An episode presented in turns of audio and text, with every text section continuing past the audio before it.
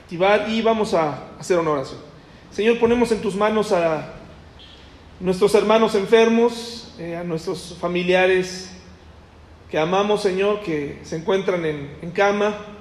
Te pedimos por aquellos familiares que aún no te conocen, que antes de la salud física tú les des la salud espiritual, Señor, que puedan reconciliarse contigo, que algún familiar pueda acercarse a hablarles de ti. Te pido por nuestros adultos mayores que tú los bendigas. Te agradecemos porque los tenemos y te pedimos por su salud, Señor. Te pedimos por sus dolencias, sus enfermedades. Que tú bendigas, Señor, a nuestros abuelos y que estés con ellos, Señor. Te pido que bendigas a los niños también, que les dé salud, que nos permitas cuidar bien de ellos y en general por la salud de la iglesia en un mundo caído, en un mundo complicado, que podamos, Señor, ser prudentes y cuidarnos, eh, tener una vida ordenada y hacer lo que esté en nuestras manos, Señor, para cuidar este templo que tú nos diste. En el nombre de Jesús, amén. Muy bien, muy bien, mis hermanos. Vamos a... Ayer estuve en una pequeña plática y donde trabajo con, con padres de familia y los, los, peores, uno de mis peores temores eh, cuando estoy hablándole a los papás es que se me salga hermanos. Eso es uno de mis peores temores, ¿no? Eh, porque ya he entrado en la conversación, pues estoy hablando de, no, pues miren las calificaciones y así, y el sistema. Entonces, hermanos, pues, no, ¿verdad? No me pasó ayer, pero hoy sí puedo decirles, hermanos, sin ningún problema, ¿verdad? Bueno, eh, primer domingo del mes, domingo de la familia. Ahí tenemos en la foto de atrás una familia de esas antiguas, ¿verdad?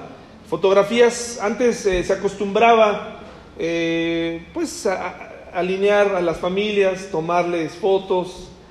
Y detrás de esas fotografías sepia, blanco y negro, se escondían grandes secretos, porque detrás de una fotografía vemos caras pues, serias y todo, pero había muchas cosas, ¿no?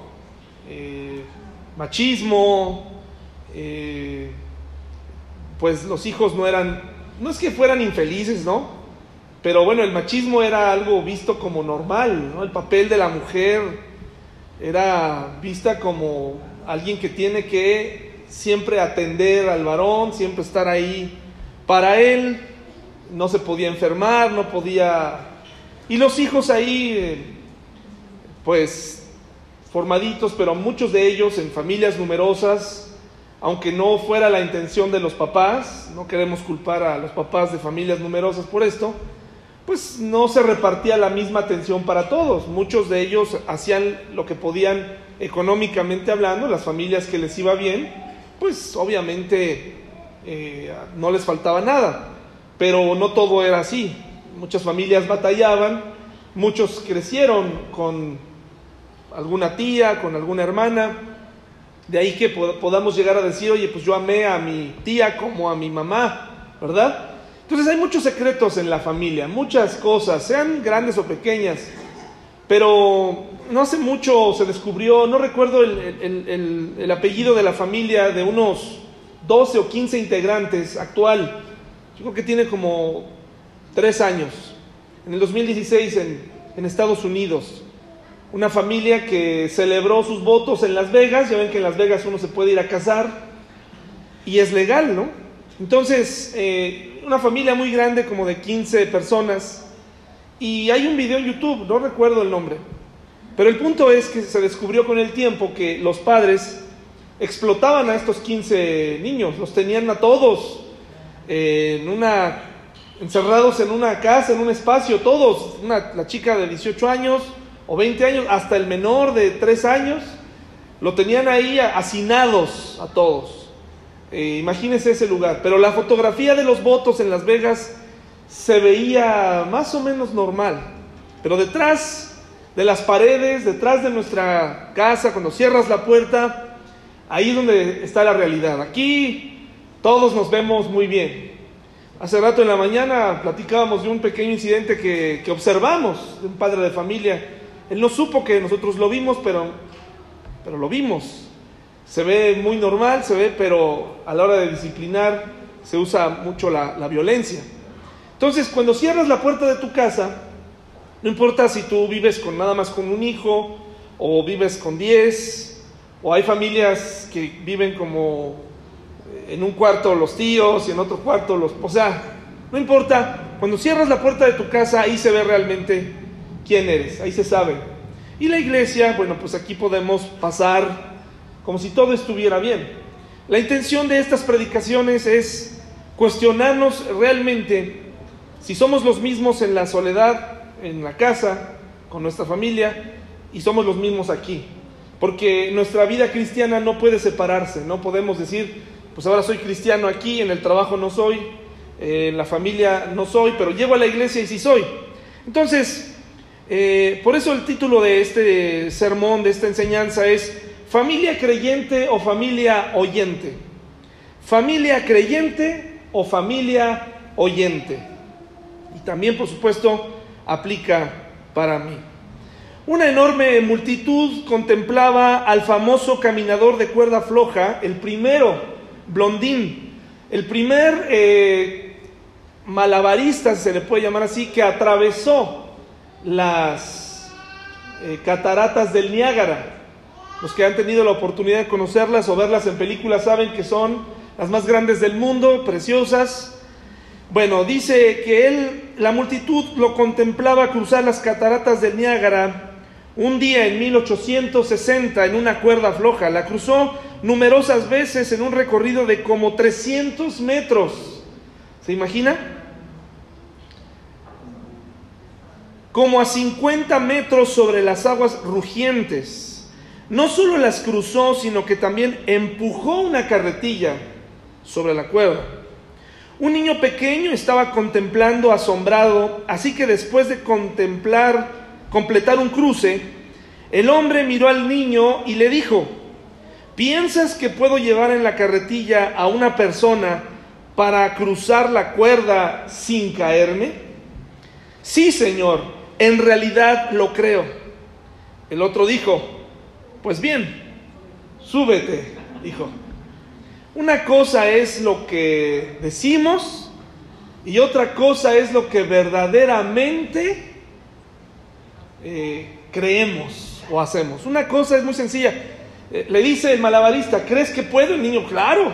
Pues órale, súbete y vamos.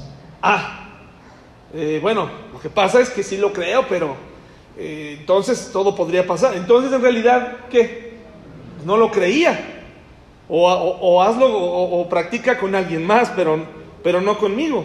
Ahí vemos una imagen de un malabarista, no es precisamente Boldin porque las imágenes de él, de Boldin, son muy viejitas y no se ven muy bien. Pero esa es de otra persona porque de ahí en adelante ya prácticamente cada cinco años lo hacen. Malabaristas que cruzan las hermosas cataratas del Niágara buscando un poco, un poco de sustento externo sobre esta parte que les estoy diciendo, encontré un texto de una, supongo que es una psicóloga, no sé si es una pedagoga, no sé, pero tampoco sé si sea famosa, pero me gustó lo que escribió. Dice, nuestras verdaderas creencias son lo que vemos manifestado. ¿Sí? Otra vez, nuestras verdaderas creencias son lo que vemos manifestado. Pero hay una gran diferencia entre, entre lo que verdaderamente creemos, lo que creemos que creemos y lo que creemos que debemos creer. Parece un rompecabezas, trabalenguas. Pero hay un gran, una gran diferencia entre lo que verdaderamente creemos, lo que creemos que creemos, por ejemplo, situaciones como yo no, cuando ustedes se dicen a sí mismos, yo no sabía que yo iba a reaccionar de esta manera hasta que yo pensaba que iba, me iba a volver loco, pero resulta que reaccioné mejor o reaccioné peor. Entonces hay una diferencia entre lo que creemos, lo que creemos que creemos y lo que creemos que debemos creer. O sea, eh, lo que el cristiano, generalmente en la iglesia, se nos dice lo que deberíamos creer. ¿No? Aquí el domingo, eh, a través de mí o a través de algún hermano en la célula, a través de alguien, eh, alguna persona más madura en la fe, se nos dice lo que deberíamos estar creyendo, lo que deberíamos creer. Se nos dice, esto es el A, B y C del cristianismo, esto es lo que tú deberías hacer, pero eso es muy diferente a lo que verdaderamente crees. Muchos adolescentes en la época, eh, hace 10 años, 15 años, cuando entré al mundo de trabajar con los adolescentes, me di cuenta que esto es una realidad en la vida de todos ellos. Nosotros les repetíamos a ellos, esto es lo que debes creer, esto es lo que Dios dice y eso es lo que tú y yo debemos creer. Líderes, maestros y, y adolescentes, juntos decíamos, sí, tienes razón, algunos llorando pasaban al frente, algunos quebrantados decían, sí, esto es lo que debo creer. Y todos nos íbamos contentos a nuestra casa pensando que habíamos cumplido el objetivo. Listo, ya el campamento de verano fue un éxito porque hubo 20, 30 decisiones, eh, hubo un montón de lágrimas y todos estamos, todos estamos felices. El líder se cuelga una medallita, anuncia a la iglesia en ese tiempo, una iglesia muy numerosa y todos nos sentíamos felices. Pero la realidad es que pasando el tiempo, esos adolescentes se convirtieron en jóvenes y te vas dando cuenta en lo que verdaderamente creían, en lo que verdaderamente era importante para ellos y te das cuenta de los grandes fracasos. Porque no importa qué es lo que yo te diga que debes creer o lo que la Biblia nos diga, sino lo que va a manifestarse es lo que verdaderamente creías, lo que se ve en la vida diaria. Como yo te lo he dicho muchas veces, me pueden explicar mucho acerca de la ingeniería de un avión, pero si tú no crees que eso puede volar, el viaje va a ser terrible.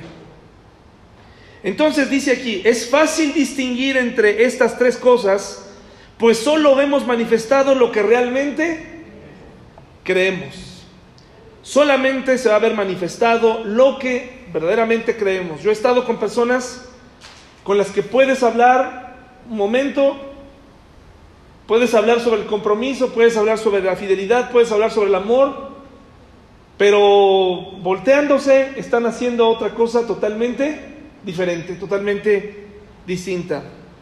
Entonces, ¿en qué crees tú realmente? De todo lo que se te ha enseñado a lo largo de estos años como cristiano, si tienes 20, 30 años, 40 años, dos años, un año, ¿qué es lo que verdaderamente crees? Porque tú en tu voluntad, en tu libre albedrío, has tenido la oportunidad de clasificar las cosas que crees que son dignas de ser creídas, en las que uno puede poner su confianza y en las que no. Hay quienes todavía hasta la fecha, después de mucho tiempo, siguen cuestionando ciertas cosas, ¿no? Hablar del milenio para muchos de ustedes probablemente es una fantasía, para otros es una realidad, pero cuando venga la crisis es cuando verdaderamente se va a saber en qué creías. Confía en Dios, el poder de la oración, eh, pero cuando venga la crisis se va a saber en qué creías realmente. Cuando tienes un problema con alguien, te das cuenta si contabas con esa persona o no. Ahí se, ahí se, ahí se sabe todo.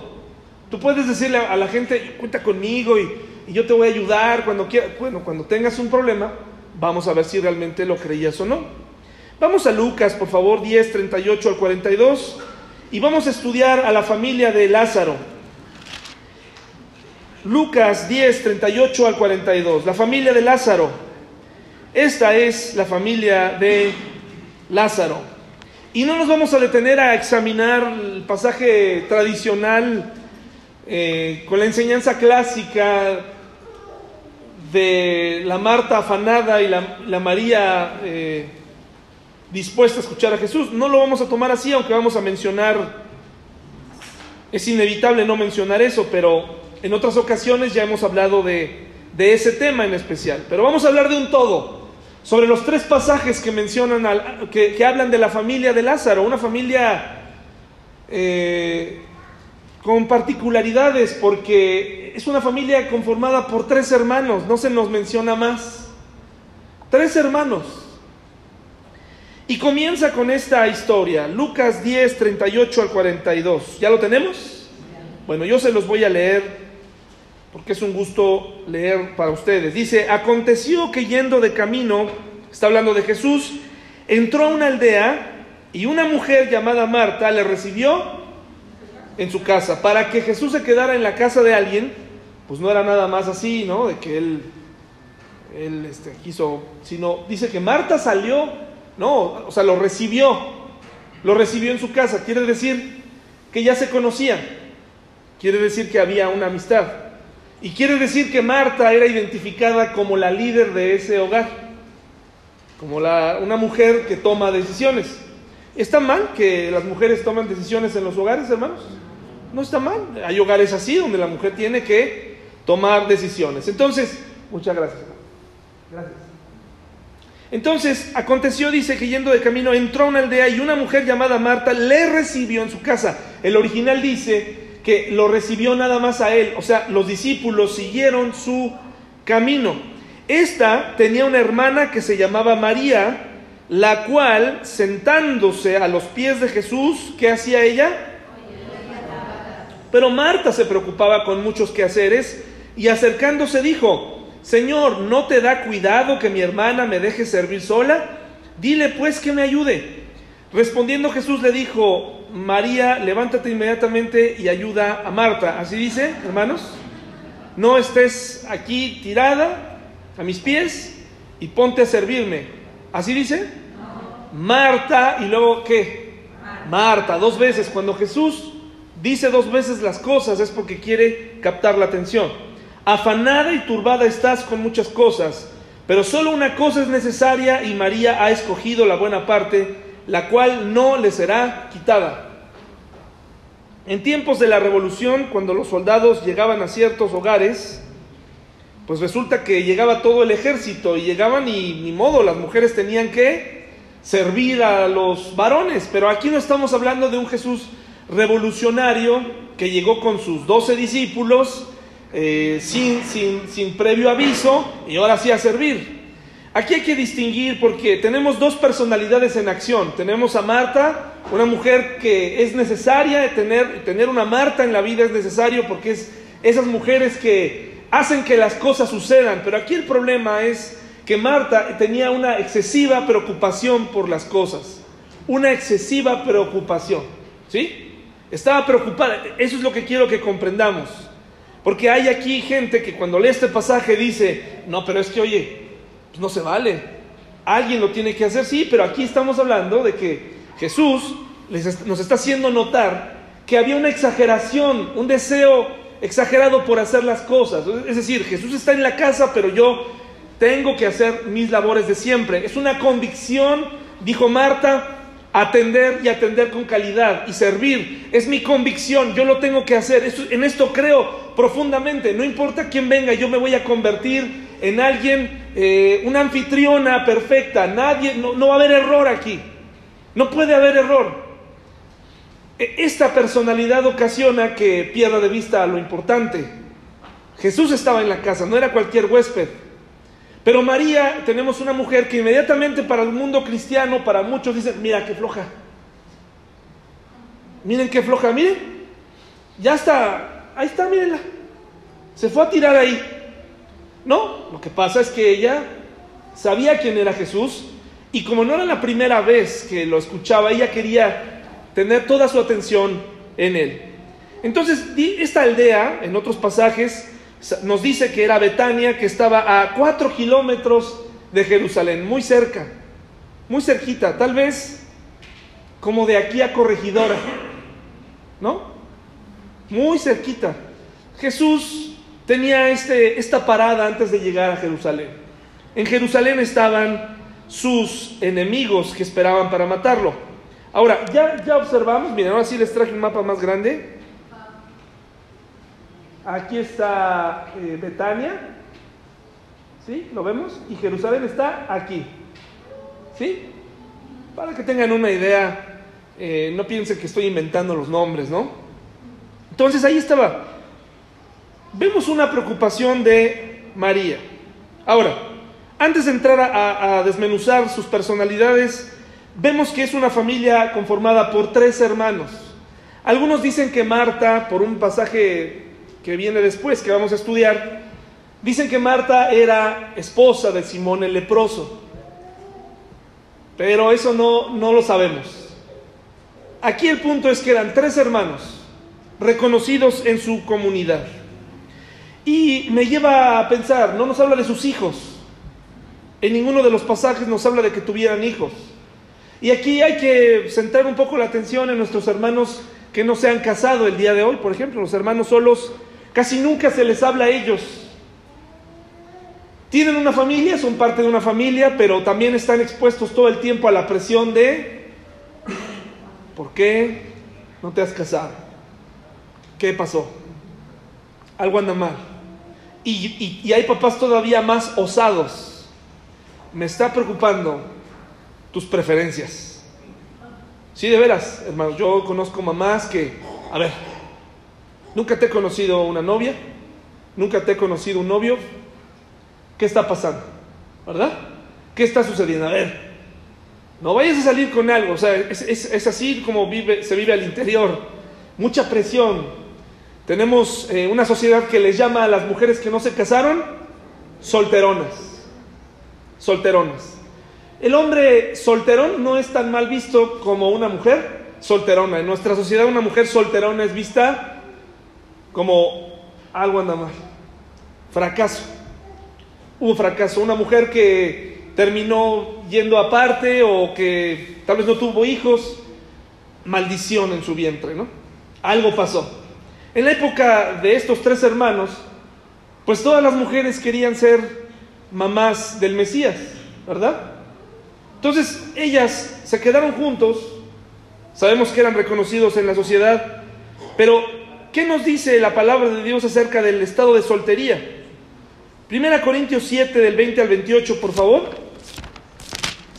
Esto es una breve capsulita hablando de esta familia tan singular. Primera Corintios 7 del 20 al 28. en el contexto de Corinto, de, la ciudad de Corinto, una ciudad liberal, Pablo está mencionando esto. Y es la única referencia que tenemos acerca de cómo podemos hablar o cómo debemos tratar a nuestra hermana, a nuestro familiar, a nuestro tío, a nuestra tía, que no se ha casado, a nuestra hija, que no se ha casado. En primer lugar, bueno, estar casado es una bendición, ¿no es cierto, hermanos? No para todos. No para todos. Muchos dicen, pues, según quién. Bueno, el matrimonio fue idea de Dios. Dice la palabra de Dios que cuando Adán andaba solo en el huerto, dijo, no es bueno que el hombre esté solo, ¿verdad? Pero ¿qué pasa cuando una persona eh, no logra encontrar pareja? ¿Qué pasa? estigmatizada por el mundo, pero no por la iglesia. Nosotros no debemos estigmatizar ni presionar a nadie. Pero Pablo nos da luz al respecto porque él, si se le pudiera llamar así, fue un solterón. Él se dedicó a su trabajo, se dedicó a sus asuntos y da estas recomendaciones del 20 al 28. Dice así, cada uno en el estado en que fue llamado, en él se quede. Fuiste llamado siendo esclavo, no te dé cuidado pero también, si puedes hacerte libre, procúralo más. Porque el que en el Señor fue llamado siendo esclavo, liberto es del Señor. Asimismo, el que fue llamado siendo libre, esclavo es de Cristo. Por precio fuisteis comprados, no os hagáis esclavos. Ahora, es muy importante que le digamos a nuestros familiares, y esto aplica también para las chicas jóvenes, eh, eh, mujeres que están todavía considerando buscar otra pareja, hombres que están buscando una pareja, que en el matrimonio hay un compromiso. Si eres libre, dice Pablo, ya, aprovecha tu libertad, porque amar causa aflicción. Cuando presionamos mucho a una persona de nuestra familia, porque no queremos verla crecer sola, Muchos papás le dicen a sus hijas, madres solteras, madres abandonadas, es que yo no te quiero ver así. Yo quiero verte plena. Es como si le estuviéramos diciendo que necesita un hombre para alcanzar la plenitud, o viceversa. Tendríamos que invitar a nuestros familiares a buscar a Dios primero. Y buscando a Dios y estando llenos de Dios, Entonces, no necesitarán a nadie. Y si Dios en esta oportunidad les presenta a alguien más, pues adelante. Pero cuando empujamos a nuestros familiares a eso, estamos diciendo que el problema para su vida y su amargura es el sexo, o es una vida matrimonial, o la compañía. Y eso es un gravísimo error. Es un gravísimo error, tan grave como decirle a una pareja en problemas que para resolver sus problemas tengan un hijo. ¿No? Matrimonios jóvenes que tienen muchos problemas o que están viviendo en unión libre con muchos problemas y dices, es que lo que ustedes necesitan es un hijo. No, no, no. Pobre hijo. No, no, no, no. Lo que ustedes necesitan es casarse. No, tampoco.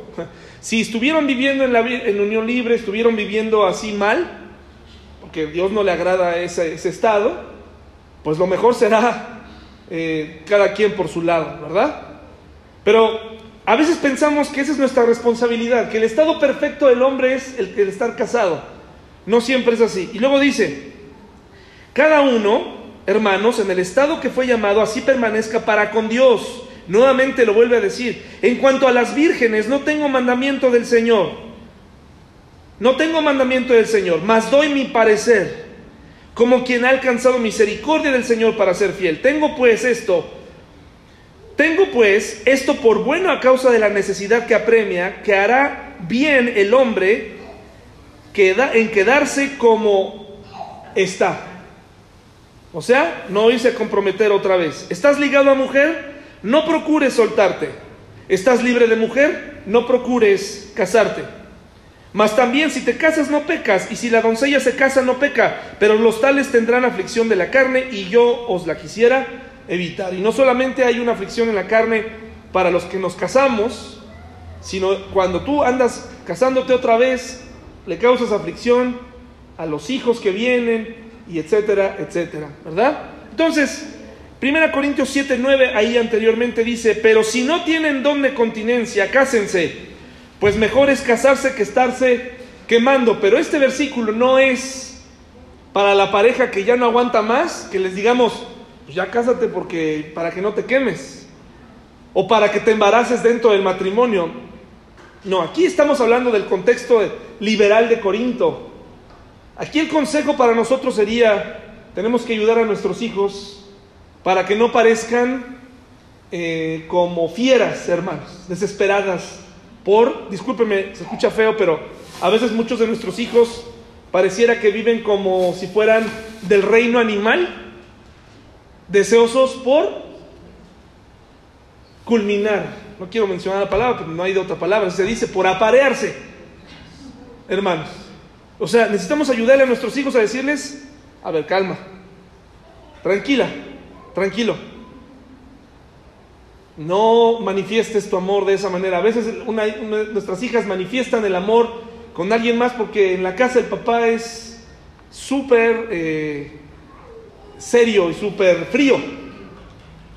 Entonces tenemos que ayudarles porque de verdad a veces todo mundo podemos ver como nuestros hijos están que ya no pueden. Y entonces si me, creen que yo les voy a aconsejar, cásense para andarse quemando, no. Porque si no pueden controlar, aquí está hablando de un contexto liberal, en, una, una ciudad liberal.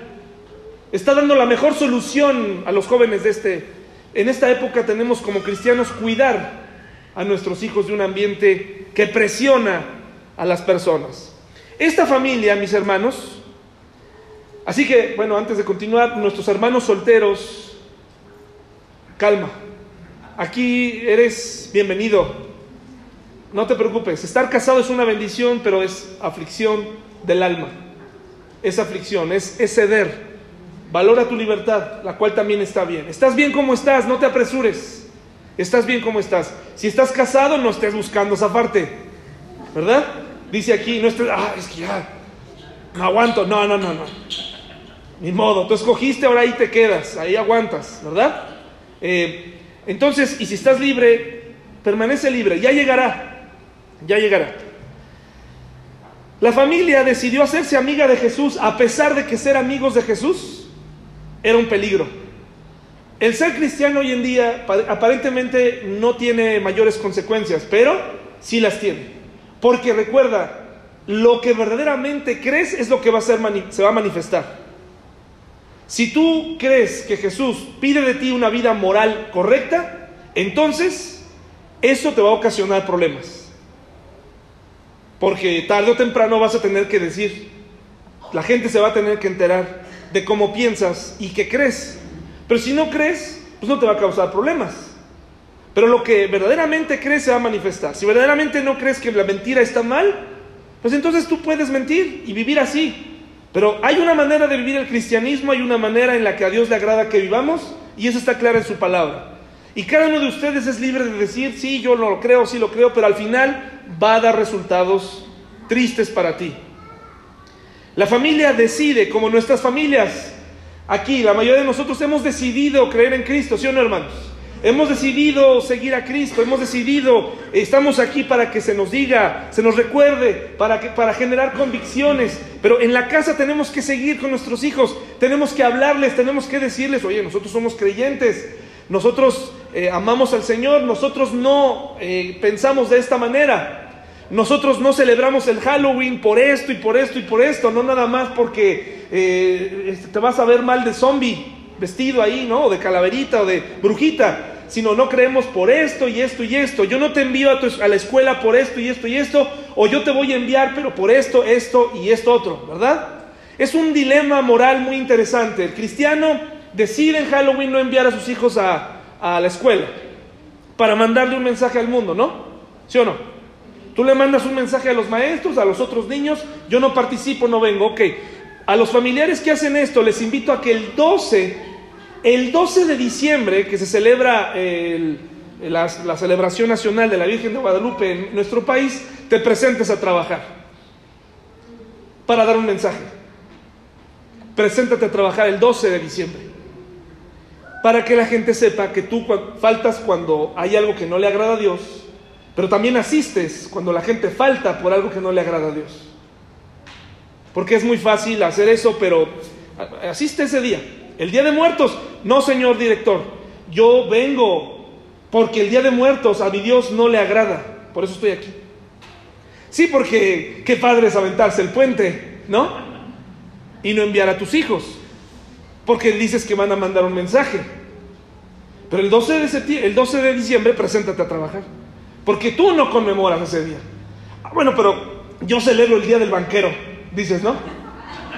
Yo, yo, yo, yo no vengo porque es el día del banquero, pero en realidad es un día religioso que en muchas escuelas se da.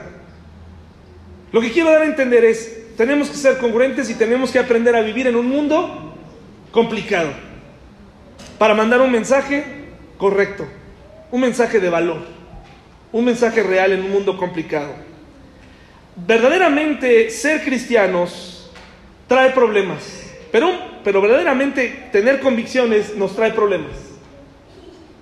Y es ahí donde a muchos ya no nos agrada. Esta familia era estimada por Jesús. Esta es una imagen de un libro que mi papá me regaló, que tenía ahí eh, entre sus libros, donde podemos ver a un vaquero, dueño de un hotel, donde por fuera se ve bastante bien, pero atrás en la parte de atrás podemos ver cómo dice la vida liviana. O sea, yo por fuera puedo verme así, y de hecho yo más, como le voy a los vaqueros, pues así yo con gusto me vestiré de vaquero todos los días. Y esta es la fachada que tú puedes darnos.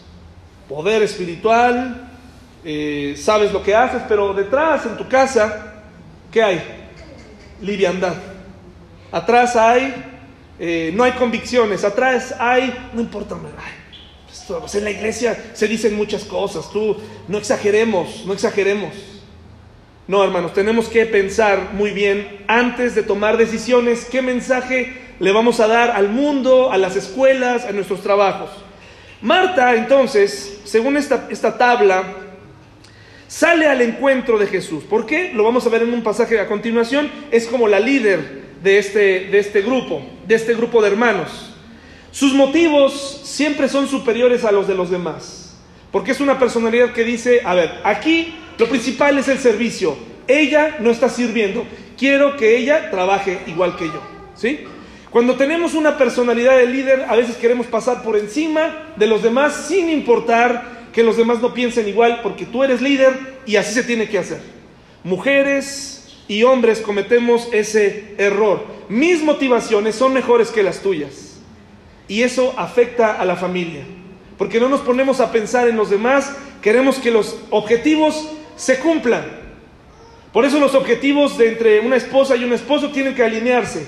Si mi esposa y yo no estamos puestos de acuerdo, si ella me dice es que yo quiero eh, ir en este rumbo, eh, queremos comprar una camioneta, no, yo quiero remodelar la casa, no, pero ¿qué va a pasar, hermanos? Lucha de poder, nunca vamos a estar de acuerdo, cada quien va a tratar de hacerlo y vamos a gastar lo doble. Tenemos que caminar hacia el mismo lugar. Marta en esta personalidad cree lo que quiere creer, porque según el texto no se fue a sentar, ¿o sí? Según el texto seguramente dijo, bueno, pues ya me regañaron y al rato María, que se vaya Jesús, me vas a oír porque tú y yo ya habíamos hablado, ¿sí? Tú y yo ya habíamos hablado que aquí se sirve primero y después se escucha la palabra de Dios. Aquí en esta casa primero se trabaja y luego se escucha la palabra de Dios. Primero eh, eh, hacemos nuestros deberes y después oramos, ¿verdad? Esta personalidad, ¿qué pasa con ella? Suele frustrarse porque no recibe el crédito necesario por lo que cree. Mucha gente que es líder se desanima en la iglesia porque no se le, no se le reconoce, en la familia no se le reconoce. Esta persona siempre tiene iniciativas de todo, ¿no? Navidad, Año Nuevo, eh, todo, todo, todo, todo. Pero llega un momento en donde los demás miembros de la familia dicen, ya, cálmate, cálmate, ¿no? O sea, ahorita no queremos hacer esto, tranquilo. ¿Qué dice esta persona? Mm, yo tratando aquí de unirlos a todos He tratado siempre, año con año. espérame, yo nunca te pedí que hicieras eso, ¿verdad? Nadie te asignó. Tienes que calmarte. Y me voy a ir y van a ver. ¿Qué tenemos que hacer, hermanos? Calmarnos. Aprender a ver los demás. Aprender a ver a los demás. Ya pagué un hotel para todos en tal lugar. A ver, espérame, ni siquiera me has preguntado si yo puedo ir, si yo puedo pagarlo, ¿verdad? No escuchamos entre familia, porque mis objetivos son más importantes que los objetivos de los demás miembros de la familia.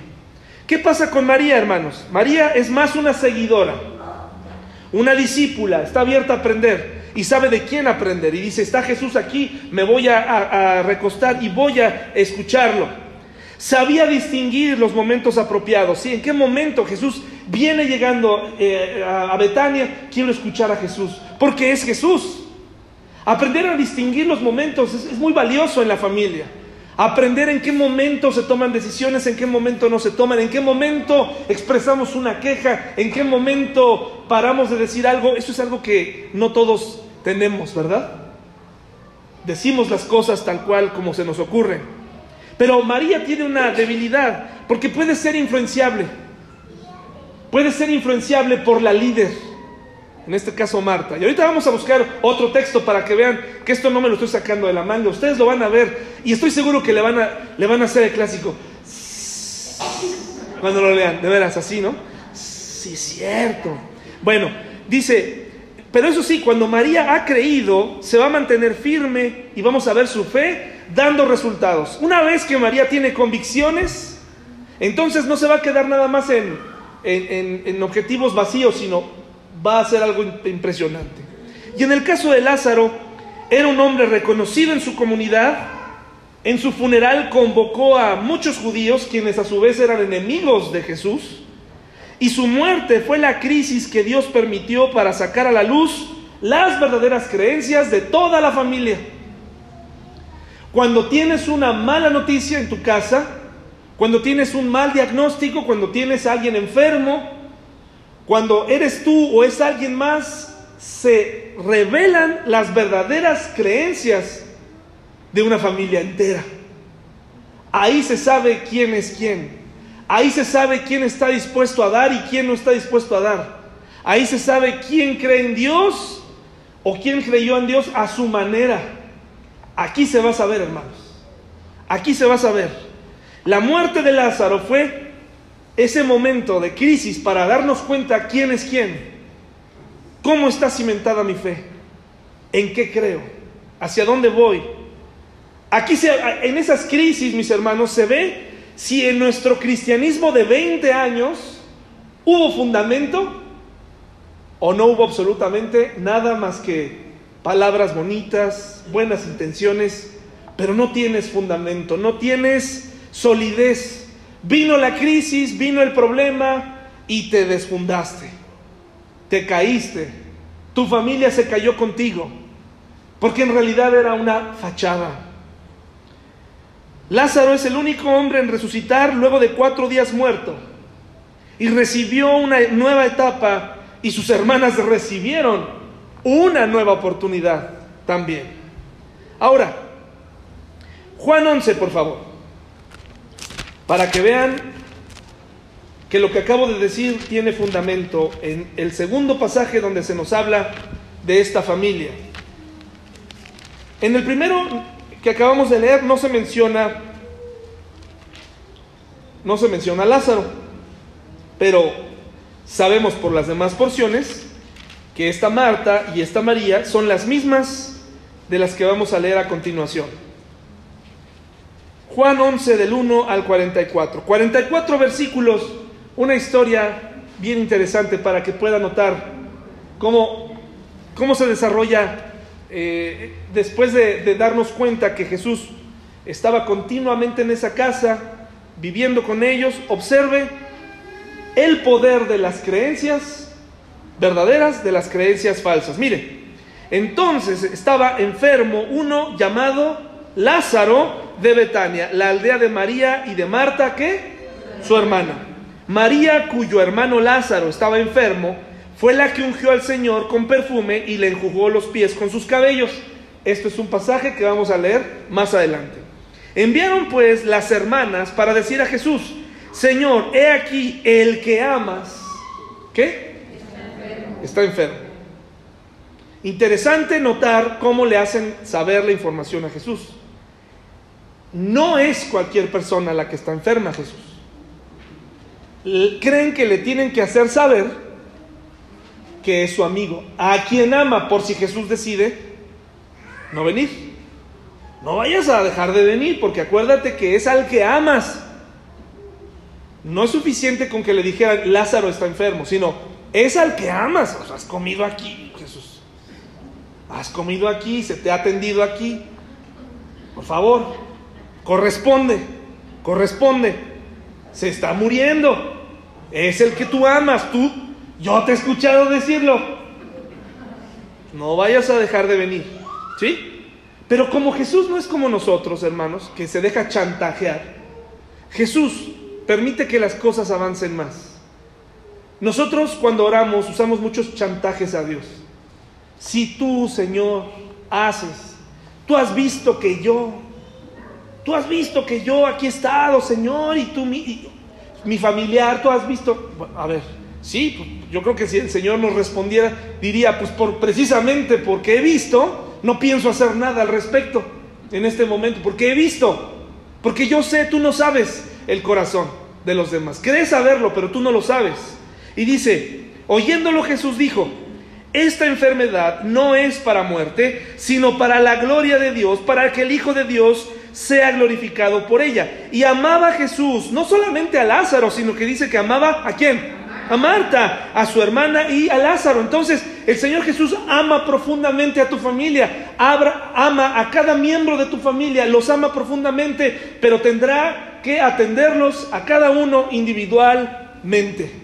Y para eso tendremos que enfrentar individualmente nuestras propias tormentas y atravesar nuestros propios valles con Jesús. Y ahí es donde muchas mamás se interponen entre Dios y sus hijos se interponen entre Dios y sus esposos porque quieren distribuir la disciplina y la justicia de Dios a su manera. Tienen buenas y grandes ideas para que ellos, para que sus esposos sus esposas reaccionen. Pero tenemos que dejar que Dios sea Dios y tenemos que dejar que ellos tomen o que nosotros tomemos nuestras propias decisiones. Cuando oyó pues que Jesús, que, cuando oyó pues que estaba enfermo, se quedó dos días más en el lugar donde estaba. Miren lo que apurado estaba Jesús, ¿verdad? Luego después de esto dijo a los discípulos, vamos a Judea otra vez. Esta lección también va dirigida a los que rodean a la familia y a los que rodean a Jesús, en este caso a sus discípulos. Le dijeron sus discípulos, Rabí, ahora procuraban los judíos apedrearte y otra vez vas para allá, como diciendo, ¿quieres regresar para allá donde casi te matan? ¿Vas a ir para allá? Sí. ¿Quién tiene miedo, tú o yo? Es una muestra del corazón. O sea, ellos estaban contentos mientras no hubiera problema, mientras no hubiera confrontación por, por su nombre. Ellos eran felices, eran discípulos, pero en cuanto hubo una amenaza de su propia vida, ¿qué hizo Pedro, hermanos? ¿Qué hicieron los demás? ¿Qué hizo el joven que se fue envuelto desnudo en una sábana? Pues dijo yo, ni la ropa, vámonos, ¿no? O sea, sí soy cristiano y todo, pero a mí en este caso es más importante mi integridad, yo me voy. Y dice la Biblia que se fue envuelto desnudo en una sábana, ¿no? Así se fue cuando fueron por ellos al Getsemaní. Dice, respondió Jesús, no tiene el día doce horas, el que anda de día no tropieza porque ve la luz de este mundo, pero el que anda de noche tropieza porque no hay luz en él. Dicho esto, les dijo después, nuestro amigo Lázaro, ¿qué? Duerme, mas voy para despertarle. Dijeron entonces sus discípulos, Señor, si duerme, sanará. Pero Jesús decía esto de la muerte de Lázaro y ellos pensaban que hablaba del reposar del sueño. Entonces Jesús les dijo claramente, Lázaro ha muerto. Es decir, lo que ellas me pidieron que hiciera no va a poder ser así. Lázaro acaba de morir. Y miren lo que ocasiona cuando Dios no te da lo que tú querías. Fíjate lo que ocasiona inmediatamente, directamente impacta tus creencias. ¿Y tú que creías que estabas fuerte? No, pero es que no te tocaron el punto que tú creías. O sea, tú crees en Dios mientras no te toquen ciertos, ciertos temas. Dice, pero Jesús decía esto de la muerte de Lázaro y ellos pensaron que hablaba del reposar del sueño. Entonces Jesús les dijo claramente, Lázaro ha muerto y me alegro por vosotros de no haber estado allí para que creáis, más vamos a él. Dijo entonces Tomás, llamado Dídimo, y sus condiscípulos, vamos también nosotros para que muramos con Él. Una contestación temeraria, una contestación irrespetuosa para el Maestro, para Jesús. Una, una, contestación como la que tú y yo daríamos cuando las cosas no salen como nosotros queremos. A ver Jesús, ¿estás tonto? ¿De veras? ¿Estás mal? ¿Quieres regresar a donde te quieren matar? Ándale pues, vamos para que nos maten contigo. Si eso es lo que quieres, estás poniendo en riesgo 12 vidas, Jesús. Eres un irresponsable. Eres un irresponsable. Vamos contigo, ándale. Pero ya, órale. Y ahora yo te llevo a ti, tú no me llevas a mí, ¿no? Vámonos, órale. ¿Por dónde? Ni sabes por dónde salir, ¿no? ¿Para dónde? ¿Para dónde, Jesús? Órale. ¿Quieres ir allá que te maten? Órale, yo me muero contigo ahí. Es lo mismo que dijo Pedro, ¿no? No, este, una reacción un poco distinta, pero a la vez habla de, tus creencias. ¿Qué le dijo? Oye, eh, es que no importa, yo hasta a donde tú vayas, yo iré. Sí, como no, Jesús con mucha paciencia le dijo, no, en el momento en que cante el gallo, ¿ya me habrás negado? Tres veces. Mi Pedro, no, no, no, no, no digas eso. pero ¿cómo no? Pero ¿cómo no? ¿Verdad? Vino pues Jesús y mire la, mire la reacción de la familia y halló que hacía ya cuatro días que Lázaro estaba en el sepulcro, cuatro días. Hermanos, la, descomposición de un cuerpo toma horas. O sea, empieza a oler mal. ¿Sí? Eso lo sabemos. Betania estaba cerca de Jerusalén, como a 15 estadios, 4 kilómetros, y muchos de los judíos habían venido a Marta y a María para consolarlas por su hermano. Aquí decimos que por eso eran conocidos en la comunidad y tal vez eran, eran gente pudiente. Entonces Marta cuando oyó que Jesús venía, ¿qué hizo? Ah, pues porque así es Marta. Claro, así es Marta. Marta no se va a esperar. A mí me vas a oír. A mí me vas a oír porque cada momento que entraste aquí, se te atendió. Se te pidió una sola cosa, Jesús. Venir a tiempo. Y no la pudiste hacer. Pero dice, salió a encontrarle, pero María se quedó en casa a pensar un poquito más las cosas. Y Marta dijo a Jesús, Señor, si hubieses estado aquí, mi hermano no habría muerto. Mas también sé ahora que todo lo que pidas a Dios, Dios te lo dará. Ah, parece que hay un cambio de actitud, eso parece. pero a veces las creencias van mezcladas de emociones y es muy importante no confundirlas, porque vemos que lo que ella estaba diciendo, mis hermanos, no era 100% creído. Era para saber, en primer lugar, si le pasaba por alto haber salido así, primero decirle, ya casi tú lo mataste, y después, pero bueno, todavía puedes arreglar lo que hiciste mal, porque Dios te escucha. Miren lo que dice, Jesús le dijo, tu hermano resucitará. Tranquila, ¿se imaginan a Jesús? Calma. ¿Alguna vez han tenido alguien que ha venido como un toro loco para así, pero para atacarte que parece que, ay, pero ¿para dónde me hago, no? No tienes de otra y ahí viene y, y tú y así de plano, ¿no? Tú eres así. Tú fuiste. Fuiste tú. No fuiste para y empiezas a pero se descosa, ¿ven? Calma. Calma. Dice Jesús, tu hermano resucitará. Marta le dijo, yo sé que resucitará en la resurrección en el día postrero. Para esta época Jesús ya había resucitado al menos a dos personas más.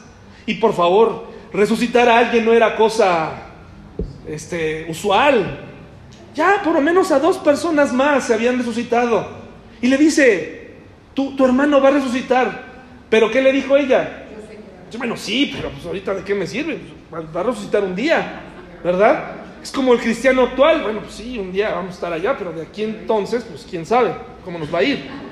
Le dijo Jesús, yo soy la resurrección y la vida. Es uno de los versículos más maravillosos. El que cree en mí, aunque esté muerto, vivirá. Y todo aquel que vive y cree en mí, no morirá eternamente. La pregunta clave es, ¿crees esto? ¿Crees esto? Porque lo más interesante aquí era, tú necesitas creer que tú puedes tener vida eterna, Marta. Yo puedo resucitar a tu hermano, pero tú, ¿estás viva? ¿Tú estás viva, Marta? ¿O estás muerta? Y le dijo, sí, Señor, yo he creído que tú eres el Cristo, el Hijo de Dios, que has venido al mundo. Y pareciera que creyó. Pero mire, habiendo dicho esto, fue y llamó a María, su hermana, diciéndole en secreto, el maestro está aquí y que...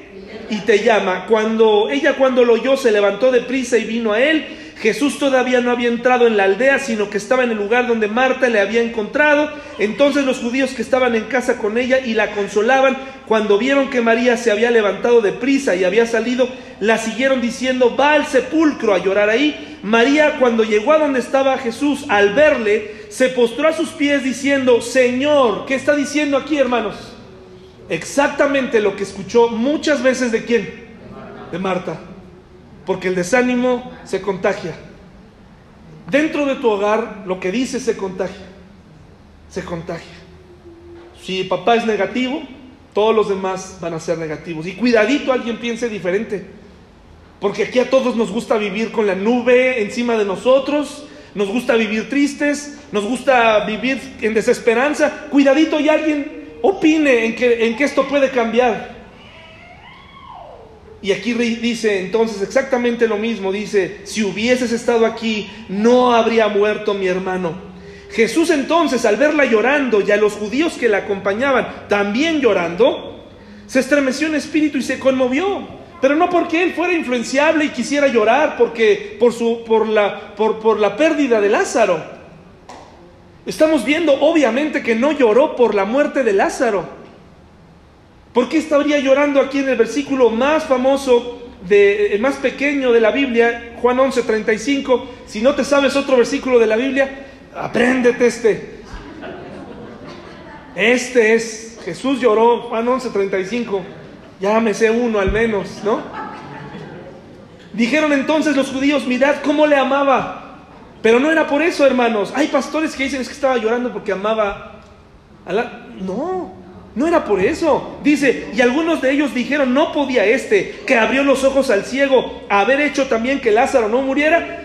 Lo que crece en la familia, en una familia que influye, todavía fue y se influyó al círculo exterior y la gente ya estaba pronunciando lo mismo. Este Jesús no es efectivo. Este Jesús no sana a las personas.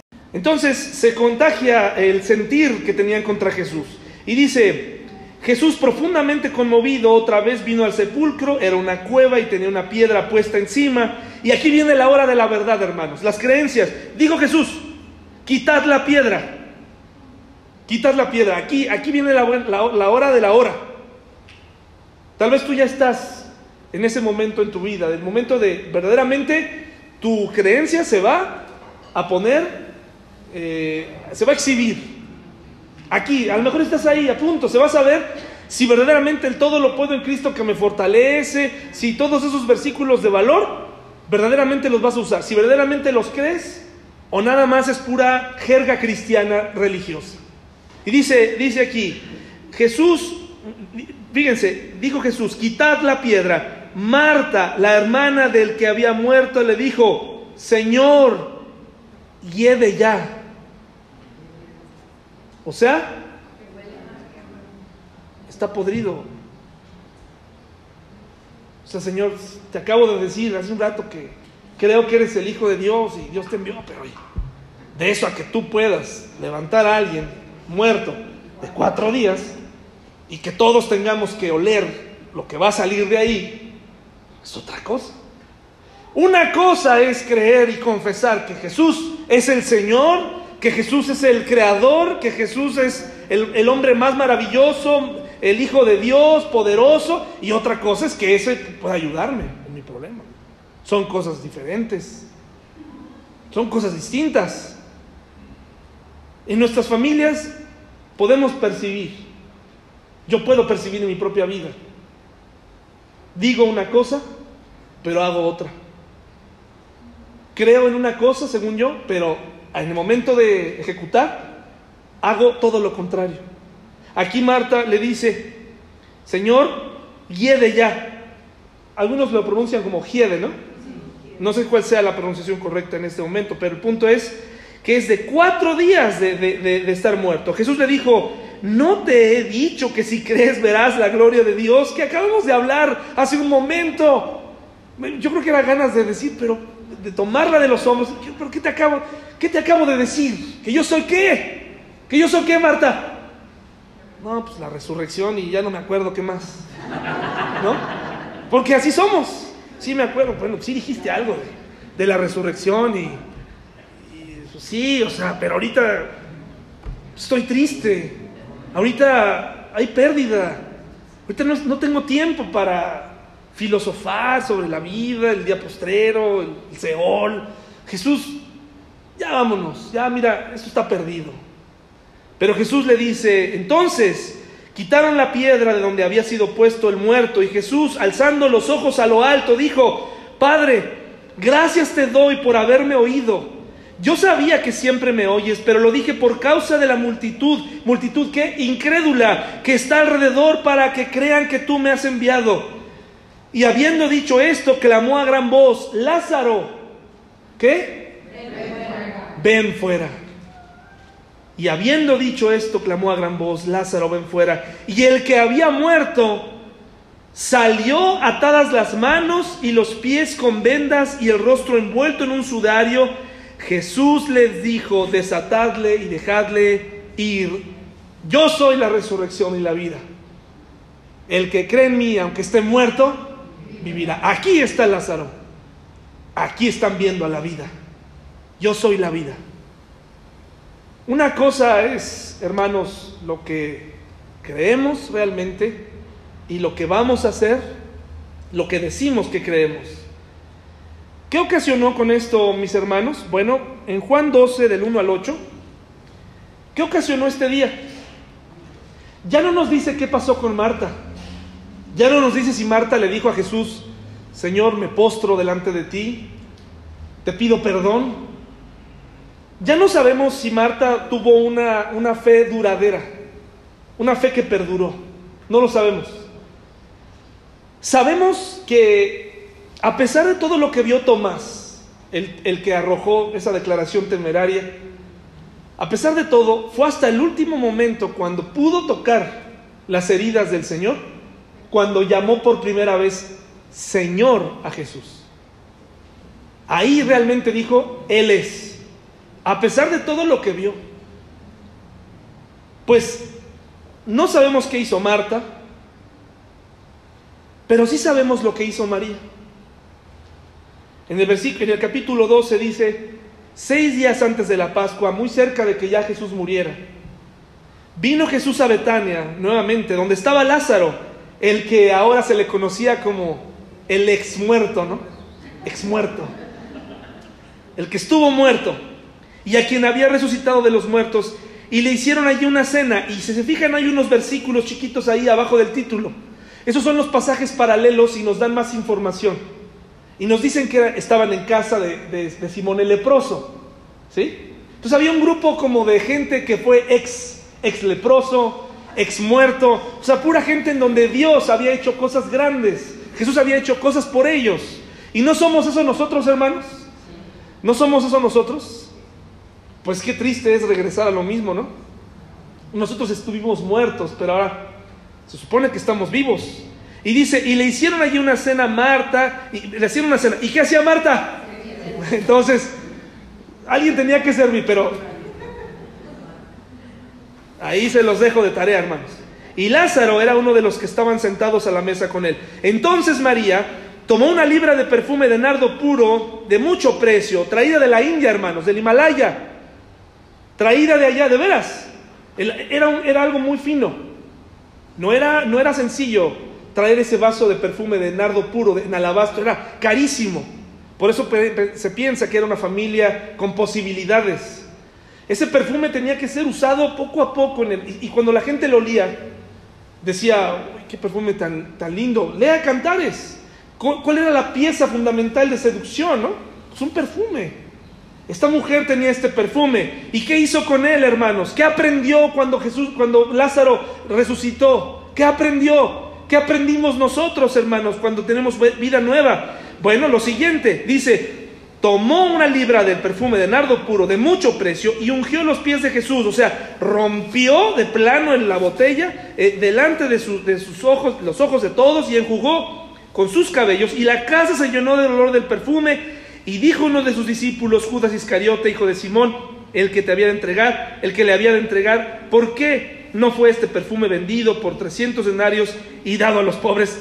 ¿Quién le va a creer a Judas, no? Pero dijo esto no porque se cuidara de los pobres, sino porque era ladrón y teniendo la bolsa sustraía de lo que se, se echaba en ella. Entonces Jesús le dijo, déjala, para el día de mi sepultura ha guardado esto, porque a los pobres siempre los tendréis con vosotros. ¿Por qué dijo esto? Para hacerles el bien. Siempre vas a tener pobres aquí, pero a mí no siempre me vas a tener.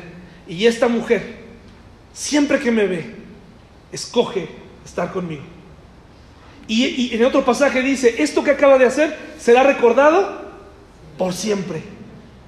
Una vida, hermanos, que ejecuta lo que cree, que se manifiesta. Su vida es como un perfume que queda impregnado en la vida de la gente. Que la vida que tú llevas en tu casa, que tus creencias en Cristo se impregnen, impregnen tu casa. Que no nada más sea, pues yo creo y todo muy bonito, sino que verdaderamente impregnemos con un aroma agradable, no un aroma a muerte, un aroma a vida, porque tú recibiste vida. Cliff Barrows, director de canto para el Ministerio de Cruzadas de Billy Graham, cuenta de sus hijos cuando eran pequeños.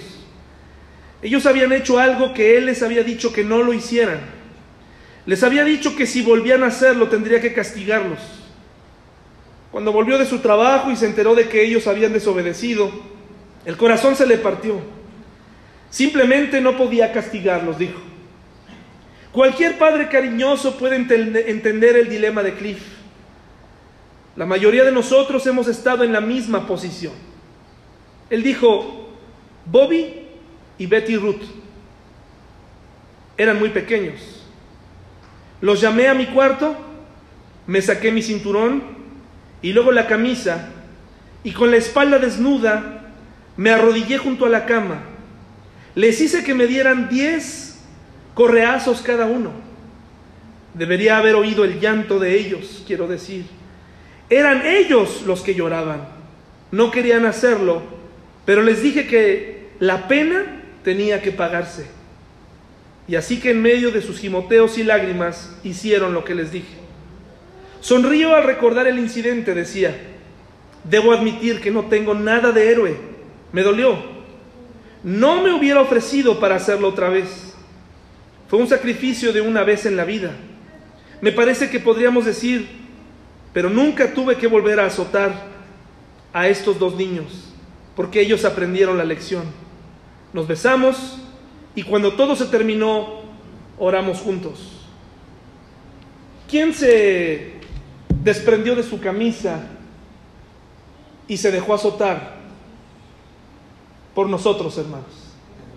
Jesús.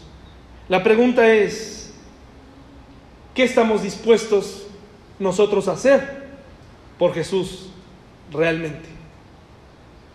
El seguir a Jesús, mis hermanos, al recordar lo que Él hizo por nosotros en la cruz, debería ocasionarnos un sentimiento de, ahora me toca a mí.